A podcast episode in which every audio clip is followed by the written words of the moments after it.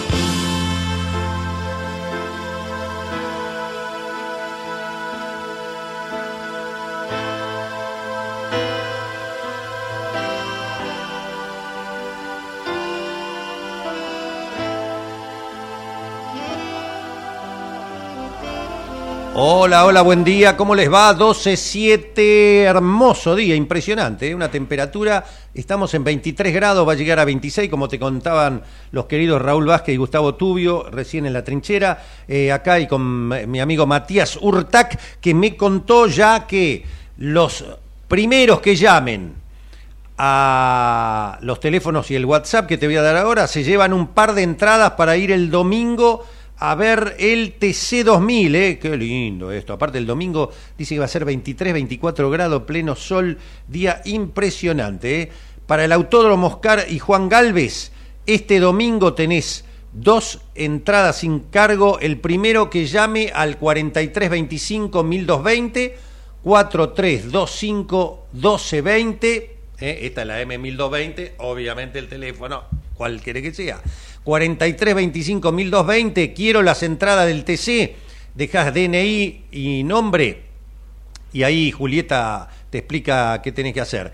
Y el primero que llame al WhatsApp, que escriba al WhatsApp 113 037 6895 113 037 6895 también se lleva un par de entradas para ir a ver el TC 2000 el domingo, un día espectacular, ¿eh? Este, así que bueno, señores, eh, está todo muy picantito, estamos a full con el dólar. Qué, instrumento el dólar, ¿eh? Después dicen que es electoral esto, aquello, lo otro. Y los grupos eh, que manejan eh, económicos, que manejan el dólar, eso sí que es electoral, ¿eh? Sigue subiendo. Y yo lo vengo diciendo hace 20 años, lo reitero hace 20 años en este país la mayor parte del tiempo la inflación es cambiaria, es por el dólar, porque como siempre lo digo, eh, te dicen que el dólar está trazado respecto de la inflación y la inflación la provoca el dólar paralelo. Entonces un círculo vicioso. Te pongo el dólar alto, te digo, eh, el oficial está trazado buscando una devaluación que me conviene a mí, que tengo cientos de miles de dólares afuera, te digo que eh, respecto de qué está trazado, no de una canasta de moneda, el tipo real de cambio multilateral, que es lo que vale, con quién comerciás, quiénes son los países que te compran y te venden. No, no, el dólar blue, el paralelo, en su momento se llamaba paralelo, el financiero en otro momento. Entonces, ¿qué te digo? Está atrasado porque el dólar está muy alto. ¿Y quién pone el dólar ese precio? Entonces después te digo, eh, está atrasado porque la inflación, y si la inflación la provocó el dólar que vos pusiste antes muy alto.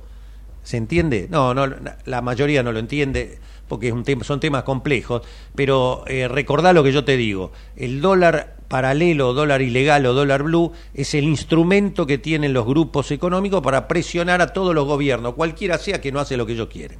¿eh? Y es así, como siempre faltan dólares, porque este país necesita insumos para, para poder producir y cuanto más se crece, más dólares necesita, y la gente quiere viajar, y hay déficit energético y un montón de cosas que ya le hemos hablado mil veces, pasa esto.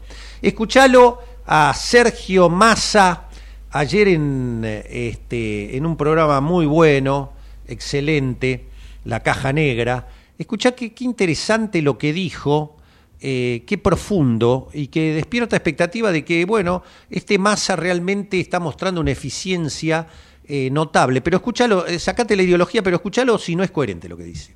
Hablaste de la historia del pato y en el debate él habló de, nada, de que no son 30.000, que son 9.000. Vos sabés que eso es falta de mundo también, ¿no? Eso es, digamos, falta de ticket de embarque. Pero no de ticket de embarque para irte a la playa en Miami de ticket de embarque para entender qué pasa en los distintos organismos y foros internacionales con el tema de derechos humanos y con la Argentina. Argentina empezó el recorrido con el juicio a las juntas, terminó con las condenas y de alguna manera ganó un lugar de prestigio a nivel internacional que muchas veces es la llave para otras cosas para Argentina. Tenemos un prestigio ganado, ocupamos lugares de privilegio a nivel mundial como país porque tenemos un recorrido hecho que nosotros lo resumimos en memoria, verdad y justicia, porque de alguna manera es el paraguas o la síntesis que le encontramos, pero que para el mundo es un recorrido que de alguna manera nos pone en un lugar de respeto. Y vos decís, che, ¿querés entregar las Malvinas a los ingleses?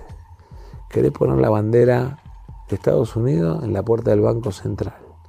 Querés tirar por la borda 40 años de construcción de prestigio argentino en una materia en la que el mundo empieza a discutir los nuevos derechos.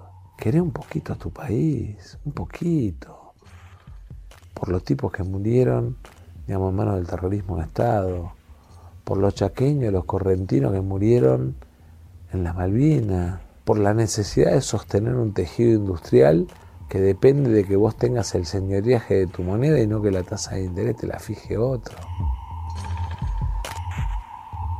Qué interesante, ¿eh? me gusta este masa, ¿eh? me gusta este masa eh, tranquilo, hablando con mucho fundamento, ¿eh? mucho fundamento, porque si uno eh, se pone a semblantear, se toma el trabajo de ver a quién va a votar, qué, qué efectos va a tener lo que vote, más allá de la bronca con, los gobiernos, con la decepción de la democracia, pero eh, uno dice, pero bueno, por lo menos el camino es por acá. O sea, más allá de los defectos que pueda haber y de las adolescencias que nos brindan estos gobiernos supuestamente nacionales y populares, pero eh, el camino es por acá, el otro es el, el camino al abismo. Y sí, yo estoy tomando partido, porque yo quiero un país mejor para mis hijos, como todos. Supongo que todos los colegas que están acá piensen como piensen, quieren lo mejor. Bueno, yo desde mis ideas pienso que la dolarización, el bimonetarismo de Melconian Bullrich, la dolarización de Milley, el eliminar los derechos laborales, el eh, bajar el gasto abruptamente echando cientos de miles de empleados de golpe, como ya lo vivimos en los 90, vos pibe capaz que no lo sabés, pero ahí nacieron los piquetes, ahí nacieron las indemnizaciones que abrían kioscos en eh, tres por cuadra y se fundían, este, porque echaban gente y le daban la plata y de IPF, por ejemplo, de Segva, de Entel, la gente no sabía qué hacer y ponía un kiosco, al lado ponían otro, después abrían, un, una pista de patinaje sobre hielo, el parripollo todo eso fracasó, obviamente. Eh, entonces, todas esas salidas que te dan las mismas de hace 40 años de Martínez de Oz para acá, son el abismo. Ahora, que hay muchas cosas que corregir, pero me parece que este masa que le está dando a las pymes crédito, le está dando a las pymes posibilidades de que blanqueen eh, su personal, que le paguen durante seis años los aportes para, y durante dos años vas a tener el apoyo del Estado para blanquear tu personal y mejorar la economía. La moneda digital, como ya te la expliqué, es poner eh, en, bancarización y en, blanco toda la economía, que va a generar más financiación, mejor pago para los jubilados, va a permitir este, eh, bajar los impuestos porque vas a tener más recaudación. Este, me parece que va, va por ahí, el camino es por ahí. No es eliminar derechos, no es reivindicar a los genocidas de la dictadura. Ese, no puede ser el camino. Más allá de, que estos. Pero este, este, gobierno te defraudó porque no pudo con los precios y, con el, y no pudo, por lo tanto, mejorar el salario. porque no pudo controlar a los grupos económicos que te ponen el dólar como quieren y te ponen los alimentos como quieren. Pero el camino no es por el, la, solución cuál es. O sea, el tipo es alcohólico, eh, la solución es cortarle las manos. Esa no puede ser la solución. No puede ser la motosierra, la dinamita, entrar con metralleta. Esa no puede ser la solución de este país. Ya lo, vivimos eso. Entonces, me parece que acá hay que, hay que repensar un montón de cosas. Eh, como ya te lo dije hace varias semanas y meses, la ecuación lamentablemente es así, ¿no? En la medida que Massa sigue siendo competitivo, se va a lograr cierta estabilización, más allá de la presión que hacen determinados jugadores de las finanzas en el dólar. ¿eh? En la medida que Massa, el, lunes 23, entre tercero, quede fuera del balotaje, o entre segundo a más de 9, 10 puntos de mi ley, esto se va todo al demonio. Es decir, de alguna manera, Massa es la garantía de la estabilidad de que acá no vayamos a una hiperinflación te lo dije hace un, par de meses, lo escribí en mis redes, en Facebook, en Twitter, que por otra parte me puedes seguir por Jorge Chamorro acá, porque es así de claro. Todo lo que venga que no sea masa hoy, con todo lo que podamos discutir, es el salto al vacío. Por eso es que está precipitándose todo este tema de estas variables financieras. Bueno, vamos a hablar de temas mucho más gratificantes, que en el marasmo de todo lo que pasa, siempre hay buenas noticias y hay este, militantes que la luchan y no aflojan ni abajo, el, ni abajo el agua. Y uno de esos es el doctor Jorge Rachid, asesor del gobierno de la provincia de Buenos Aires, a quien como siempre es un placer saludar. Doctor, ¿cómo le va? Chamorro le habla acá en Ecomedio, ¿cómo anda? ¿Qué tal, Chamorro? ¿Cómo está? Buenos, buenos días. Igualmente, doctor, igualmente. Bueno, antes que nada, lo quiero felicitar porque usted ha sido uno de los artífices de humanizar un poco la vida de Milagro Sala, tan vilipendiada ya en Jujuy, ¿no? En realidad un equipo, hay, siempre se trabaja en equipo. Eh, si no hay equipo, no, no, no se puede estas cosas. Pero Debo decir que la doctora Alejandra Cejas, el doctor Néstor Duarte, abogados, eh, el psicólogo Néstor Martialena, somos un equipo, empujar esto siempre es difícil. Hace un año que yo pedí la derivación a Buenos Aires, eh, a Favaloro, de Milagro, y imagínense que las condiciones eh, que uno va previendo desde el punto de vista de un proceso de enfermedad vascular eh, sabe cómo va a evolucionar. Es decir, entonces cada, cada mes que pasaba era un mes de, angustia, ¿no? Un mes de, dolor porque uno, uno sabe cómo se precipitan las cosas en este barco. Claro, claro. No le voy a preguntar parte médico, nada de eso, usted ya lo aclaró a todo el mundo en las redes, que eso corresponde al hospital eh, donde está ahora internado, que va a haber un parte todos los días.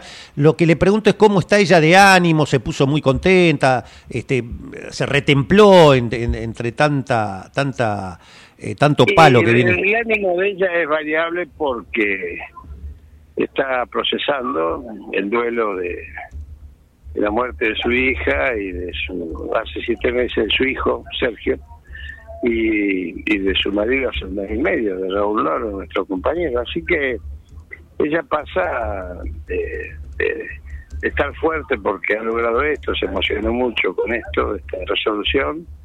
Es la primera vez que está en libertad bajo fianza, después de ocho años, sin tobillera. Así que me parece eso, lo, ella la alivió mucho y el estar llegando a Buenos Aires después de ocho años en el avión ya se quebró, porque la verdad es que son situaciones que uno no se imagina cómo puede estar viviendo una persona. Eh, Milagro es Mandela en la Argentina. Es eh, mujer, perseguida por mujer, por negra y por, y por colla. Así que esto uno tiene que interpretarlo y tiene que saberlo y usted lo dijo bien, Chamorro, es esto que estamos haciendo es un, tema de humanidad, no, no es un tema político, ya trasciende todo eso, más allá que uno lo hace con identificación, es un tema que no se, no estamos dispuestos a transitar eh, rutas de, tortura después de lo que pasó en la Argentina con la dictadura Clarito, sí. Como me imagino que en el marco de todo esto, escuchar las, las barbaridades que dice Javier Milei en el debate y que tiene detrás a ese personaje siniestro que es eh, Victoria Villarruel con todo lo que hay, ¿no? En realidad, digamos, eh, eh, yo hoy escribí algo porque creo que no, no está profundizado el tema de la lucha de las derechas. Mm. Milei representa a los fondos buitres, su principal asesor económico, eh, Epstein, es de, de los fondos BlackRock, el Claro. principal fondo de inversión del mundo.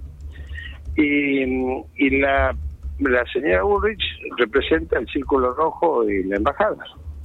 Es decir, a Mañeto, eh, el Círculo Rojo, el sector de poder acá golpista en la Argentina, y que se están quedando sin pólvora y esto le ha movido el tablero porque entra otro jugador que es un jugador mucho más potente porque es supranacional, porque tiene que ver con 9 millones de dólares que maneja 1.700 empresas, Claro. entre ellas Pfizer, eh, Bayer y otras. Sí, sí. Así que imagínense el poder de fuego de estos fondos buitres de BlackRock. Claro. Y esto no está muy analizado, yo no lo he visto analizado no. en los medios de comunicación. Tal cual. Y la verdad es que este, este es el campo de disputa. El campo de disputa es un campo de negocios, un campo de apropiación del Estado para negocios privados y para que la Argentina sea colonizada. Entonces, a mí lo que hagan y lo que digan me importa muy poco cuando uno profundiza en el análisis político, como habría que profundizarlo en cada instante, y darse cuenta de que acá la elección no es peronismo antiperonismo, es patria o colonia, como siempre,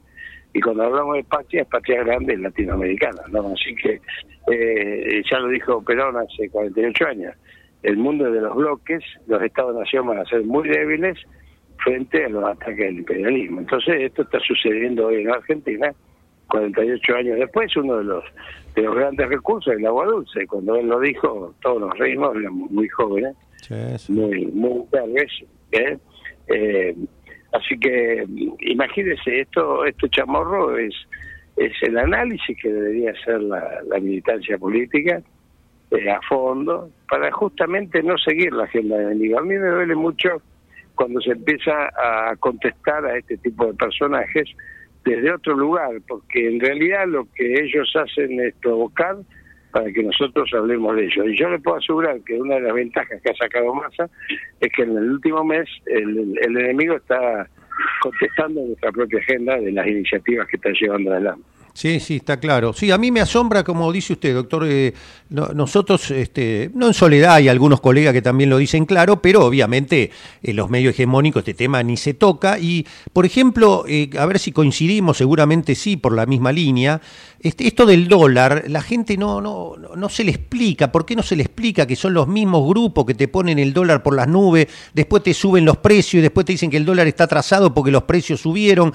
Es todo un círculo vicioso que es tan claro, uno lo viene hablando hace 20 años, este instrumento que tienen los grupos concentrados para presionar a los gobiernos y si no hacen lo que ellos quieren, es tan clarito esta inflación cambiaria y uno se asombra, ¿no, doctor? Que no se, no, no, no se manifieste mucho más claramente esto, me parece a mí, ¿no? Bueno, pero eh, también es verdad que la falta de información al pueblo argentino es dramática, porque hay un tema que se dice poco, pero hasta hace 10 años el dólar a nivel internacional tenía el, el, el 90% De las transacciones. 90% del comercio internacional Claro.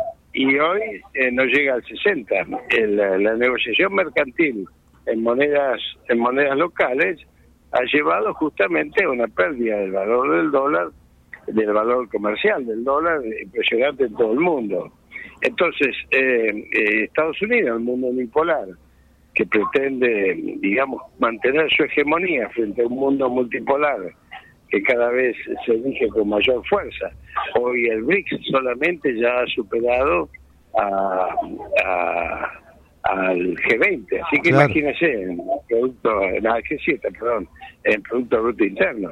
El BRICS son casi 4.100 millones de personas en el mundo. Entonces todo esto, como es tan cambiante, no se informa, porque los medios hegemónicos dejaron de ser de comunicación, son parte de los factores de poder, Tal cual. esta situación está llevando a que la gente crea que el dólar es una moneda valiosa, cuando en realidad hoy en el mundo con este nuevo orden internacional, lo que se está discutiendo en todos los foros, incluso con la participación de la Reserva Federal de los Estados Unidos, es un nuevo patrón económico mundial. Claro, claro. Eh, y esto no se, no se habla. Entonces, la verdad que yo, por eso digo, acá se puede discutir el chiquitaje de lo que nos deja la información diaria o podemos discutir desde un plano, como nos enseñó el peronismo, desde el internacional, después llegar al barrio. Pero si no se plantea esto a nivel a nivel de información, indudablemente eh, cree que esto del mundo, eh, el pueblo argentino, eh, piensa que esto nos pasa solamente a nosotros, cuando todos los, mecanismos golpistas tienen que ver con esa disputa que hablábamos al principio de la apropiación de la riqueza por parte de los grupos de poder. Claro, claro. Sí, incluso hay que ponerle una mirada, es una jugada maestra, de acuerdo para dónde dispare, lo de la moneda digital, que es un pedido, que como usted muy bien dice, es un pedido del fondo porque está la lucha de la hegemonía, si los BlackRock manejan la guita, la, timba financiera en el mundo, la manejan los bancos centrales y los políticos. Pero bueno, eh, Massa se sube a esto porque Brasil está lanzando el Real Digital el año que viene y acá es importante que el Real Digital y las monedas las decidan los BRICS, por ejemplo, no tampoco el dólar, la hegemonía del dólar, sino este, los BRICS. Así que la moneda digital puede ser un arma, un instrumento interesante. ¿eh? No, no, la moneda digital manejada por el Banco Central no solamente permite incorporar las variables económicas, sino que además le quita al, le quita primero al submundo la subfacturación toda posesión, digamos, porque prácticamente eh, implica la, el blanqueo de todas las operaciones comerciales. En segundo lugar, eh, fortalece la banca nacional, es decir, el Banco Central y la banca nacional. Y en tercer lugar, me parece que facilita justamente la, la circulación y evita evita muchas cosas, entre ellas los, los robos. ¿Quién va a ir a robar una billetera claro, digital? Claro, claro, claro. Entonces, eh, eh, me parece que son demasiadas las ventajas y me parece que es una opción válida frente a quienes plantean la dolarización, que es una colonización absoluta de la cual no se vuelve, y quienes plantean la economía bien monetaria, que es este proceso de de justamente ser, de, que, sea bimonetaria para hacer las diferencias de acumulación de riqueza en función de la actividad financiera. Claro, tal cual. Y, este, me gustaría que mi ley y compañía, ¿por qué no traen los 430 mil millones de dólares que hay afuera, eh, de alguna manera? De eso no hablan, porque dólares sobran, ¿no? Que la Argentina no tiene un problema de dólares, el problema tiene, mejor dicho, sí, un estrangulamiento pero lo que tiene fundamentalmente a partir del Fondo Monetario Internacional es una amputación de soberanía. Claro. Tal cual. Doctor, este, sé que está, eh, nos está dando mucho tiempo. La última, alguien que recorre el país, que está en la provincia de Buenos Aires muy firme en la militancia también. Eh, ¿Cómo ve las elecciones? ¿Qué, piensa que va a pasar este, el, el 22 de octubre? Llegamos con muletas, ¿no? Ya es una hazaña llegar con muletas porque estamos llegando a la meta, ¿no? Eh, y me parece que llegar a la meta en un proceso de saqueo, un proceso de saqueo como fue el fondo y la entrega macrista, que hay que repetirlo, la pandemia, la guerra mundial y la sequía, eh, y todo lo que todas las calamidades que han sucedido, y ahí llegar con obras y llegar con, con inversión. Eh, por ejemplo, una pregunta clave, nadie sabe, nadie dice, ningún economista lo plantea, ¿Cuánto se gastó en pandemia para poner 150 millones de vacunas y salvar millones de vidas? Entonces, cuando me hablan del déficit fiscal, yo me río, bueno, pero esto tampoco fue explicado y le voy a dar un dato, chamorro. El tema salud no figura en el debate presidencial. Lo han borrado porque no quieren hablar de la pandemia. Mm. Entonces llegamos con muletas y vamos a, yo creo que el 22 de octubre vamos a, a ganar la provincia y, depende del margen con que se gane la provincia, podemos ir a, a una segunda vuelta con expectativas ciertas de ganar la elección. Así que este es el trabajo, hay que trabajarlo, hay que militarlo, hay que no bajar los brazos, no repetir la agenda del enemigo y avanzar sobre la, las propuestas nuestras con una agenda propositiva que la repitamos permanentemente. Doctor, como siempre, un placer. Gracias y este nuestro saludo y abrazo a Milagro Sala. Gracias. Abrazo. el eh, médico sanitarista, dirigente peronista, asesor del gobierno de la provincia de Buenos Aires, el hombre que trajo a Milagro Sala desde Jujuy, ya está internada en el Hospital de La Plata, eh, donde eh, la van a atender esa trombosis que la estaba llevando a la muerte directamente, en el marco de que perdió hace poquito tiempo a su marido, también abandonado en Jujuy a su suerte, incluso en un allanamiento estaba convaleciente de muerte y lo hicieron levantar, una cosa criminal, lo hicieron ponerse de pie, bueno, una cosa no se puede creer. Este y la muerte de su hijo también, así que esa es la vida que está pasando eh, esta presa política porque no tiene ninguna causa efectiva para estar detenida, ya lo han dicho los organismos internacionales de, penales, lo ha dicho Amnesty International, lo ha dicho la Corte Penal Internacional, la ONU, todos han dicho que la detención de Milagro Sala es vergonzosa. ¿eh? Así que, este, bueno, eh, por lo menos un, lado, un lado de la justicia que este, este juez que ha decidido esto. En este marco se me ocurre que también dentro de la debilidad de Gerardo Morales después de la derrota de eh, la fórmula Rodríguez Larreta Gerardo Morales, ¿no? Está claro que ha perdido poder político y se le desvanece todo ese imperio que montó en Jujuy, incluso con justicias allegada absolutamente. Muy bien, 12.31, querida Natalia, este, tenemos varias cosas, cumplí con todo lo, lo, que hay que cumplir y vamos a volver, ni más ni menos que hoy se cumple el nacimiento de un grande, ¿eh? Un grande de la música argentina, un guitarrista excepcional, una voz maravillosa, un cantante, un compositor, ¿eh? el músico argentino David Lebón hoy cumple, a ver, en 52 cumple 71 años cumple hoy. ¿eh? 71 años cumple hoy eh, el querido David Lebón, integrante entre otros del mítico grupo Cerú Girán. Así que volvemos con un poquito de seminare y después también un tema con un eh, representante gremial para hablar un poquito de todo un poco.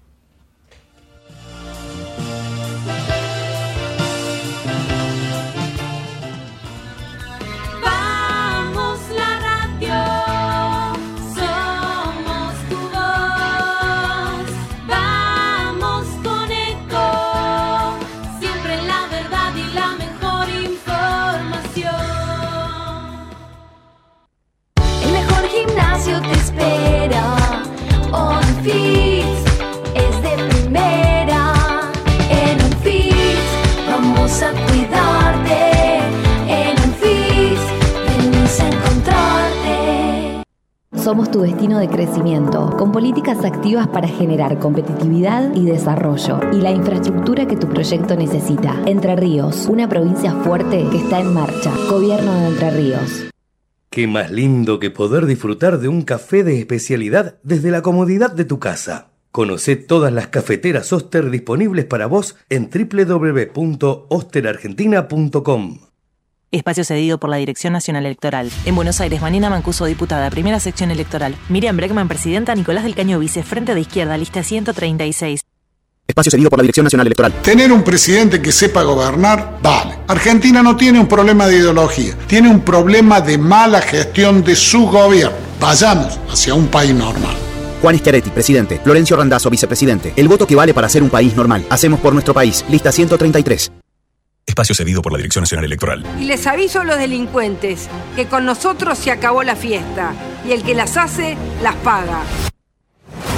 No será la gente la que tendrá que protegerse sola y estar armada. Argentina tiene que ser un país ordenado. Es ahora y es para siempre. Maximiliano Abad, candidato a senador nacional por la provincia de Buenos Aires. Juntos por el cambio, lista 504. Espacio cedido por la Dirección Nacional Electoral. Hoy tenemos la oportunidad de poner un punto y aparte, de empezar a reconstruir una Argentina distinta, libre, próspera, sin inflación, pujante y segura. La libertad avanza. Javier Milei, presidente. Victoria Villarruel, vice. Lista 135. Informate en ecomedios.com. Seguinos en Facebook. Ecomedios Live. Conocer para cuidarse. El fenómeno climático El Niño podría afectarnos con lluvias superiores a lo habitual Ante lluvias intensas es importante no sacar la basura, evitar transitar por la calle, no refugiarse cerca de árboles o postes, informarse siempre por canales oficiales. Ante emergencias, llamar al 100 bomberos, 103 Defensa Civil. Conocer para cuidarse. Gobierno de la provincia de Buenos Aires. ¿Sabías que todos los accidentes por inhalación de monóxido de carbono son evitables? Chequea que la llama de tus artefactos sea siempre azul. No olvides ventilar los ambientes de tu hogar todos los días, verificando que las rejillas cuenten con salida al exterior y las ventilaciones no estén tapadas ni sucias. Y controla las instalaciones internas con un gasista matriculado. Con estos consejos, proteges a tu familia. Metrogas, damos calor. En San Isidro ya redujimos más de un tercio de la basura que va al SEAMSE, gracias al programa de reciclado Eco Residuos que pasa por la casa de cada vecino. Y con lo recaudado reinvertimos en educación y programas ambientales. Reciclar hace todo distinto. San Isidro, municipio. Capacitate de forma fácil y gratuita. Accede al Instituto Legislativo de Capacitación Permanente en legislatura.gov.ar. Legislatura porteña. Nos une la ciudad. El Banco Provincia se está actualizando más tecnológico, tecnológico, más dinámico, dinámico, más innovador, innovador. En otras palabras, el Banco Provincia está más 2.3. ¿O no? Vos con tono robótico. Así es, humano. Está más 2.3. Banco Provincia. Derecho al futuro. Futuro.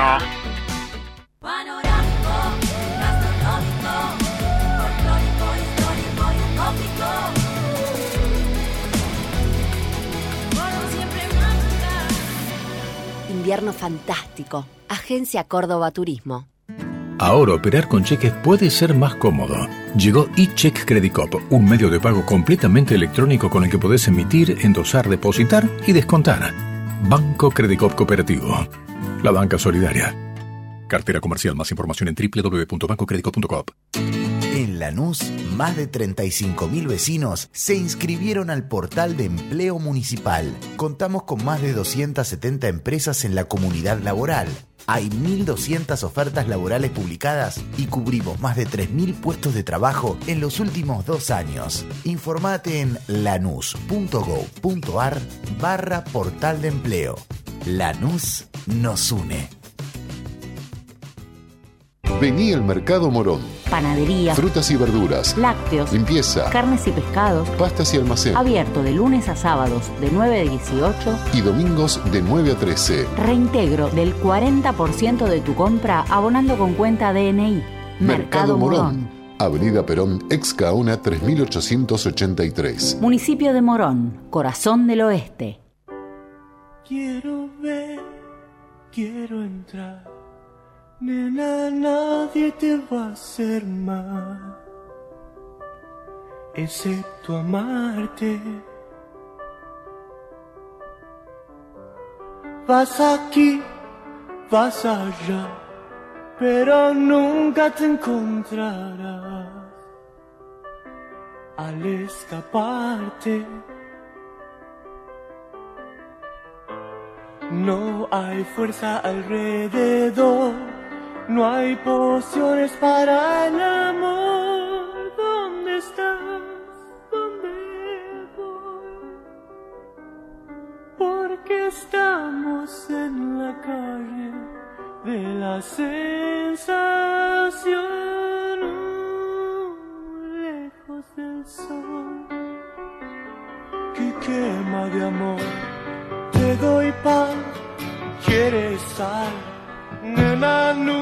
Nunca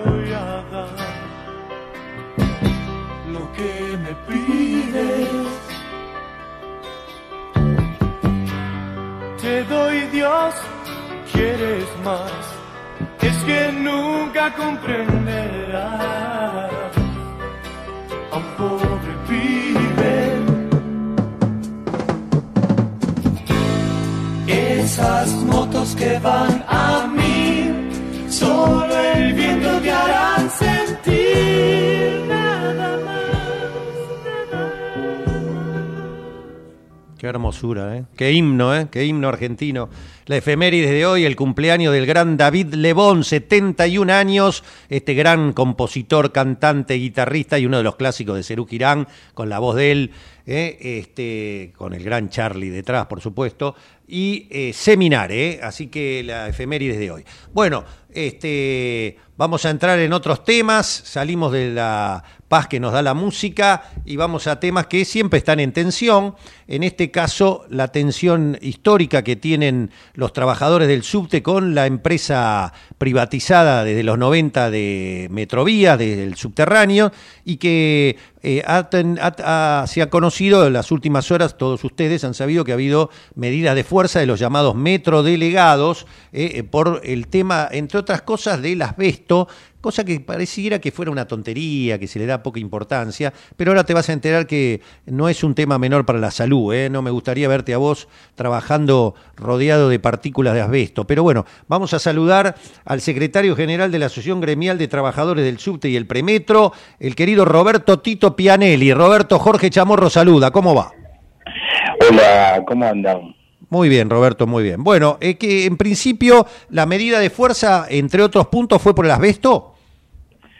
Sí, exactamente. Venimos en un conflicto hace ya cinco años por la contaminación con este mineral cancerígeno que fue muy utilizado en, en la, como aislante eh, térmico durante muchísimos años y que hace veinte pico de años que está prohibido en la Argentina y en muchos otros países por su por su alto nivel de, eh, de peligrosidad eh, pues esas partículas se inhalan y se clavan en los pulmones y producen cáncer, ¿no? Entonces, eh, mm, nosotros hace cinco años descubrimos, primero que habían traído trenes, hace siete años atrás, nos avisaron desde Madrid, los trabajadores, que los trenes que habían traído a Argentina tenían asbesto, mientras que ya estaba prohibido hace 20 años, ¿no? Es decir, eran trenes que estaba prohibido la comercialización de, de- de este, de este mineral en la República Argentina,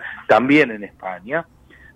Perdón la interrupción, Tito. ¿Quién los trajo? ¿Qui- ¿Quién fue? El gobierno de la ciudad, en ese Ah. momento, el presidente, el, el jefe de gobierno era Mauricio Macri, que inclusive fue él directamente a traerlos, esos trenes, ¿no? Eh, bueno, eso es un delito porque están comercializando lo que está prohibido, ¿no?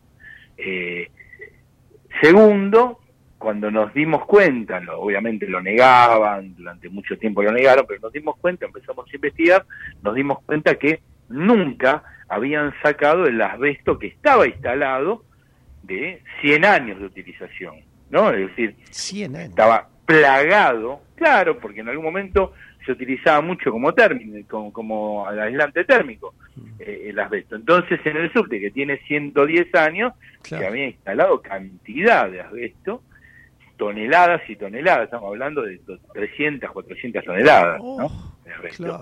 Entonces, bueno, empezamos un proceso de una pelea que, que- que- que ya lleva cinco años, en la cual primero fue para que lo reconozcan, después para que empiecen a sacarlo.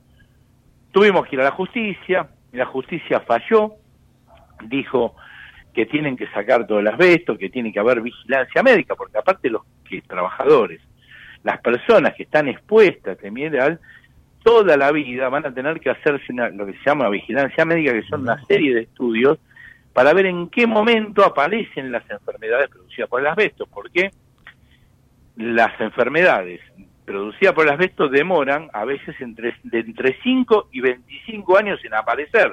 Entonces, cada dos años tenés que hacerte estudios para ver si te está afectando y si te aparecen estas enfermedades. Estamos hablando de una partícula que tiene- mide micrones, imperceptible a la vista, ¿no? Estamos hablando de, el asbesto es eso, una partícula que obviamente en millones componen un bloque, una, un, una, un- Eh. una, de- pero en millones, es decir, cuando Sí, se sí, volatiliza uno la inhala, lo que inhala es una partícula. Vos me contaste hace uno, uno, porque esto vienen hablando hace muchísimo, ustedes creo que una, una de las últimas notas que hicimos me dijiste que incluso Está comprobado que esta partícula flota en el aire como ocho horas. Está como una vez que movés el asbesto, empieza Sí, a flotar y incluso este, gente que no estaba ahí en el momento, a las tres horas pasa por ahí y lo inhala también. Así que es un peligro. Sí, obvio, obvio. Por ejemplo, si uno a, a una distancia, de- de- si pudiéramos tener una partícula en la mano y tirarla de una altura de dos metros, puede demorar 48 horas en llegar al piso. Estamos hablando de una partícula que es hueca, de micrones, que obviamente en el aire se mantiene vola, volatilizándose, no es una cosa que pesa y que seca, estamos hablando de una cosa muy... Y aparte hueca, ¿no? Por eso se clava en los pulmones eh, o en la pleura y es la que producen los cánceres de pulmón, los cánceres de pleura. O también a veces es más difícil, pero también sucede que la traga una persona y producen lo que son los cánceres de peritoneo, ¿no? Que es estómago, de laringe. Bueno, esta, la, la pelea que venimos dando y que este año se recrudeció a principio de año, fue porque dijimos, miren, señores, no hay, pasaron cuatro años, ya tenemos 80 trabajadores afectados, tenemos seis trabajadores con cáncer, tenemos tres trabajadores fallecidos, y todavía ustedes no se dignaron a hacer un plan donde, digamos, empiezan por tal lugar y se termina en tal época la sacada del asbesto. Porque si esto fuera un edificio, se cerraría. Pero como es un medio de transporte, no hay posibilidad de cerrarlo, porque si no, el efecto que genera es que hay un millón y medio de personas que no viajan. No pueden viajar, no pueden ir a trabajar. Entonces, si fuera un edificio, se cierra. De hecho, hay muchas películas, series, donde cuando uno encuentra asbesto se cierra todo. Pero vos sabés que para... eh, porque hay gente que puede creer, ah, estos metrodelegados, bueno, la gente que ya sabemos, eh, haciendo lío por eso, de quién eh, es, es un invento, el asbesto.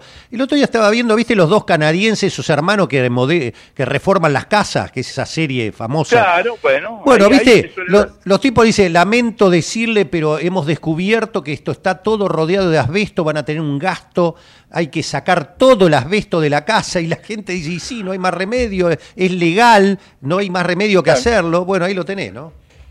Bueno, eso de muchas series, yo, hay una serie muy conocida, eh, Los Sopranos, eh, que este mafioso se dedicaba en la, última, en la última temporada, se dedica a tirar asbesto sacado ilegalmente en el río, ¿no? En, el- en- en- New Jersey, lo tira en el río así, delinquiendo, ¿no? Porque- Claro, claro. y, y uno le pregunta, ¿no? Estarás sin, no habrás tocado el asbesto, ¿no? Porque saben que, bueno, de lo que se trata es de esto. No hay plan, no hay un sector de trabajadores que todavía no tiene vigilancia médica. Esto ya lo, lo- lo dijo la justicia que tienen que hacerlo.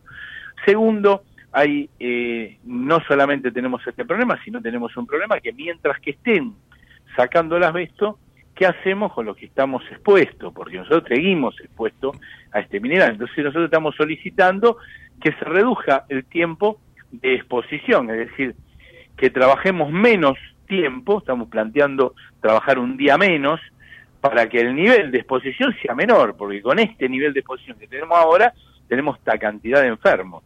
Por eso estamos buscando la posibilidad de reducir el nivel de exposición y obviamente en este sentido no hay no hay respuesta de parte del gobierno de la ciudad, que habíamos empezado un diálogo después del conflicto, de estos cuatro meses de conflicto, pero cuando se acabó, cuando la reta eh, eh, perdió las elecciones, eh, habrán visto que la, ciudad ya no Abandonada a su suerte. está abandonada a su suerte hasta que tenga un nuevo, un nuevo Decime, que, Roberto, ¿crees que, que con Jorge Macri, si llega a ganar las elecciones, puede cambiar algo o no? No, la verdad que no sé eso, no, no lo podría decir, porque este es un problema que no, en realidad no, no tendría que tener color político. En el mundo, eh, todas las personas, todo, todos los diferentes sectores eh, tienen una, la misma política, hay que sacar el asbesto, hay que cuidar a la gente, esto porque no es un problema ideológico ni de ningún tipo. Acá el problema que tuvimos con estas dos gestiones, sobre la, todo la demás, la de la reta, que ellos fueron parte de haber traído más asbesto. Entonces, reconocer y tener una política proactiva, medios lo dejaban en evidencia. Yo me da la impresión que una nueva gestión, quiero creer, sea la que sea, lo que tiene que hacer inmediatamente, hacer un plan, definir cuánto tiempo va a demorar esto, informárselo al conjunto de la sociedad y decir, mire, estamos tomando el tema y lo vamos a resolver. Nosotros hubiéramos querido que el jefe de gobierno actual hubiera resuelto, pero la verdad que no, no, no, no, no, no, no lo resolvió, entonces creemos de cualquiera, porque el problema lo va a tener igual. Claro, digo, no, claro. Nosotros no nos vamos a callar por, por, por, porque aparte acá está Claro, por nuestra vida. Te imaginas que no es un problema ni un punto más de salario. Claro. no, Más allá del, blindaje de los medios, viste que no se habla de este tema prácticamente. Ustedes son los malos que que abren los molinetes, nada más, viste, para la gente. Claro, la noticia es que abrimos molinete o que no anda el subte cuando no es la noticia que se muere la gente trabajando allá adentro. Claro. Bueno, eh, Roberto, yendo a- al militante, al político, este, bueno, ¿qué expectativas tienen ustedes allí? Este, primero en la ciudad, ¿qué, qué, qué- qué variables estás viendo de, la, de lo que se va a decidir el 22 de octubre? Bueno, yo la verdad que es una época difícil, todo el mundo lo, lo hemos visto en las pasos, pero yo tengo expectativas, sobre todo por las medidas proactivas que tomó eh, Massa. Sergio Massa en el último periodo, ¿no? Y tengo la impresión también que Leandro en la ciudad de Buenos Aires ha sabido eh, meter los temas que afectan a la ciudad de Buenos Aires. Nosotros durante muchos años no hablamos de los temas que son centrales en la ciudad de Buenos Aires, que uno es el transporte, no puede ser que para pasar del sur a norte en la ciudad tengamos horas y horas. Y bueno, si no hay transporte público, si todas las ciudades desarrollan el subte, entonces digo, si no hay política hacia el transporte público, estamos completamente eh, hablando de, de otra ciudad, ¿no? no es una ciudad que hay un río que te, que te está tapando, estamos hablando de que esta ciudad es el problema del transporte de hace muchos años y que en realidad los carriles exclusivos de los de los colectivos no resolvieron ese problema. Inclusive hasta, hasta el propio candidato Jorge Macri está diciendo que Sí. tiene que rever Sí. los, los, met- los, los carriles exclusivos y rever la, la, las bicisendas hechas en forma indiscriminada. Sí, sí, el, otro día iba por... eh, Pero, an- yo creo, tengo confianza en, en que en la campaña que se está haciendo en la ciudad eh, y centralmente veo una reacción importante, sobre todo del ministro de Economía y candidato a nivel nacional que ha tomado determinadas me- medidas como eliminar ganancias, eliminar el IVA para los sectores más vulnerables, eh, los refuerzos que hubo, la discusión de la reducción de la jornada laboral que están llevando adelante el Congreso, impulsada por el bloque oficialista. Me parece que son medidas que antes ya se tenían que haber empezado a plantear para demostrarle a, a- la sociedad de que eh, el verdadera, los verdaderos que queremos transformar en una sociedad, en una sociedad más justa, en una sociedad vivible, en una sociedad digna de ser vivida, eh, somos nosotros y no aquellos que nos vienen, que aparecen como disruptivos, que quieren aparecer como algo nuevo, cuando en realidad son la representación del pasado, ¿no? Vos este, en, tu, en tu gremio, me imagino que tendrás de todo, eh, tenés mucha gente que enojada, con o sin razón, eh, piensa que mi ley puede ser una salida. En nosotros, vos pensás de que nosotros venimos hace un, varios años pidiendo reducir la jornada laboral. Es decir, nosotros es un gremio que hemos peleado por tener cada vez más derechos. Es muy difícil que las políticas de quitar derechos acá prendan. Nosotros el momento más difícil fue cuando hubo que justificar por qué no se sacaba impuesto a la ganancia. En, la, elección me acuerdo que termina ganando Macri. Pero hoy no vemos esa realidad, al revés. Eh, hoy estamos viendo, ah, obviamente hay, no, no, sería eh, irracional que no hubiera, no, no, no, no somos una isla, pero es muy minoritario, muy minoritario. Yo creo que al revés, por eso yo lo que estoy notando es, sobre todo en los trabajadores asalariados, que estas medidas que está tomando eh, el ministro de Economía y, y candidato a presidente, al revés, son medidas proactivas que la gente las ve con mucha simpatía. Bien. Roberto, como siempre, un placer, ¿eh? te mando un saludo y gracias por habernos explicado todo este tema tan importante. No, gracias a ustedes, te mando un abrazo. Abrazo. ¿eh? Roberto Pianelli, secretario general de los Metrodelegados, conocidos vulgarmente, la Asociación Gremial de Trabajadores del Subte y el Premeto, el asbesto, ¿no? Increíble que ya hace 20 años que en el mundo esto no se discute más, hay leyes, está prohibido en el mundo, no se puede utilizar como aislante, como nada.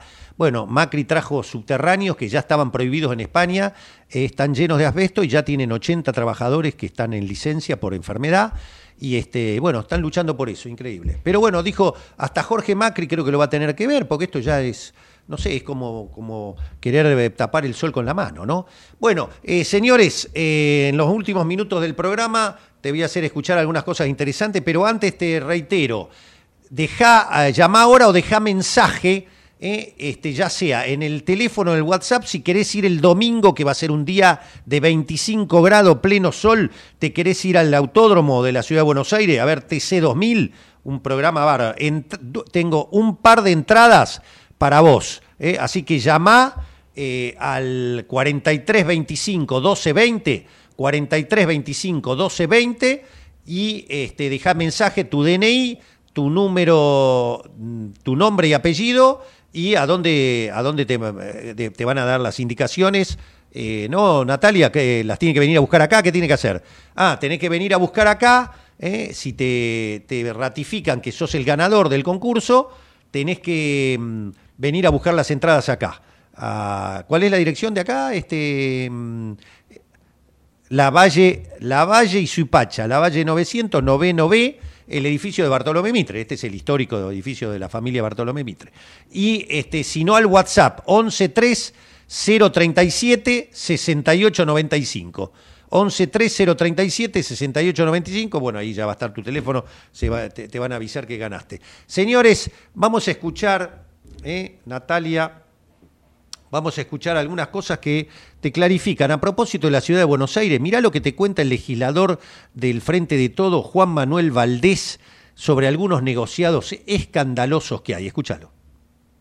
Voy a contar el negocio del año. Toto Caputo, el hombre que entregó la Argentina al Fondo Monetario Internacional por 45 mil millones de dólares, se quedó con un negoción llamado Paseo Gijena. Se trata de un gran predio que funcionaba como estacionamiento del hipódromo de la ciudad de Buenos Aires, que va a ser reutilizado como edificios de oficinas y alquiler temporario. Son 40 mil metros cuadrados por los cuales pretenden recaudar en concepto de alquileres en dólares a terceros más de 550 mil dólares al mes. Ahora, el alquiler de la ciudad de Buenos Aires, ¿en qué crees que es? Y sí, billete del estanciero o en pesos. En 2020, la ciudad de Buenos Aires llamó a licitación por este predio. Lo ganó una empresa llamada WeWork famosa en el mundo por los coworkings, empresa que se funde por la pandemia. Por ese motivo ha quedado desierta la oferta. ¿Quién apareció? Super Caputo, que armó una empresita y a los tres meses ya le había quedado el negocio leonino con la nuestra. BSD Investments. ¿Te suena? A mí tampoco. Nicky Caputo por allá, Toto Caputo por acá, Irsa, Portland, los mismos nombres de siempre, se repiten. ¿Qué crees que viene a buscar acá, Jorge, con la jefatura de gobierno de la Ciudad de Buenos Aires? Qué bárbaro, qué bárbaro. Bueno, eh, estas cosas también habría que decirlas en los medios, ¿no? También habría que contar. El otro día pasaba ahí por Figueroa Alcorta, toda esa zona tan linda, están todas unas torres se vienen que van a tapar todo el paisaje, van a sacar el sol. Qué vergüenza, Dios mío. Bueno, pero este, no solo hay que hablar del escándalo de este impresentable de Insaurralde con el, con el, gato este, sino también hay que hablar de estos negociados. ¿eh? Hay que hablar de todo. Si hablamos, hablamos de todo. ¿eh? Todo eso está mal y estamos hartos de esa corrupción política. ¿eh? Pero hablemos de todo. Seamos parejos. Bueno, eh, ya viene el gran programa de Horacio Dabú, eh, Economía Internacionales. Este, le mandamos un gran abrazo a Horacio, eh, que ahí está eh, eh, con algunos temitas que tiene que solucionar. Así que nosotros volvemos mañana con Matías Urtac, eh, volvemos firmes en página abierta y este, como siempre, sean buenos y felices, disfruten lo que se viene. El domingo tenemos el segundo debate en la Facultad de Derecho de la UBA. eh, ahí esperemos que haya más réplicas y que queden más claros todos estos temas que estamos señalando. ¿eh? Nos vamos con, eh, tengo dos minutos todavía, eh, Nati, ¿no? Eh, ¿Cuánto hay? ¿Cuánto dura el audio, el audio que viene ahora? Bueno, nos vamos con este audio de Vanessa Siley, la titular de los judiciales de la capital federal. Escuchá a propósito de estos negociados y qué hace la justicia y para dónde mira la justicia. Mira qué simple te lo cuenta. Porque el 21 de octubre del 21, que es cuando vuelve a participar en las causas de sus clientes, Rosenkratz, ¿Qué había pasado en la corte? Yo vuelvo siempre con esto, porque si no, no se entienden las cosas. Se habían cambiado las mayorías en la corte. Y ya había presentado su renuncia a Hayton de Nolasco, la que se iba a hacer efectiva en breve tiempo luego de que Rosengrad vuelve a participar de estas causas. Porque si no, no se podía constituir mayoría, porque si no, no se podía juzgar porque había divisiones internas políticas en la Corte. Entonces ahí es donde se torna preocupante y gravoso esto. ¿Por qué? Porque antes sí, no hacía falta que participe Rosengraf, porque ya estaban garantizados los tres votos. Ahora, una vez que va a renunciar Jaime de Nolasco, hay que conseguir tres votos, porque si no puede haber sentencia, no puede haber fallo. Y ahí es cuando Milagrosamente se levanta el cepo de la excusación y comienza a participar nuevamente Rosenkrantz de las causas donde estaban comprometidos sus clientes. Eso es lo que pesa acá. Eso es lo que pesa acá. El sentido final que iban a tener esas sentencias. Eso es lo determinante. Gracias, Presidenta.